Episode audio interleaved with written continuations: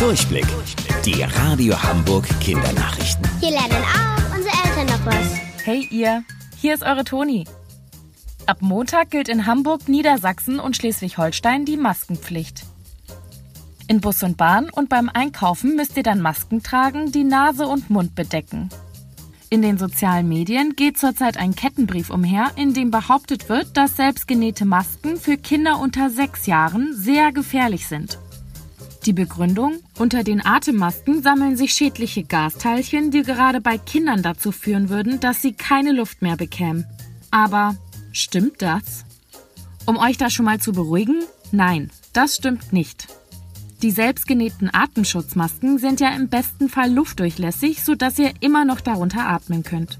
Trotzdem raten wir euch, die Masken nach dem Tragen zu waschen. Am besten bei 60 Grad mindestens 10 Minuten. Dann haben die Viren keine Chance. Eure Eltern helfen euch bestimmt dabei. Manchmal sitzt ihr bestimmt vor einer Matheaufgabe und kommt einfach nicht weiter.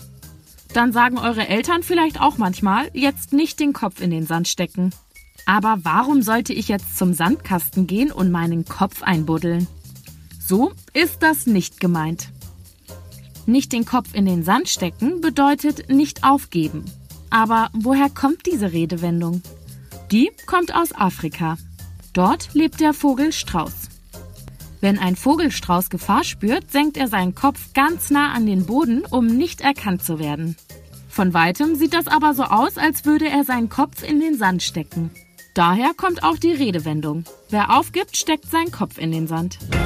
Wusstet ihr eigentlich schon? Angeberwissen. Das Kinderbuch Der kleine Prinz ist das meistverkaufte Kinderbuch aller Zeiten. Schönen Samstag. Eure Toni.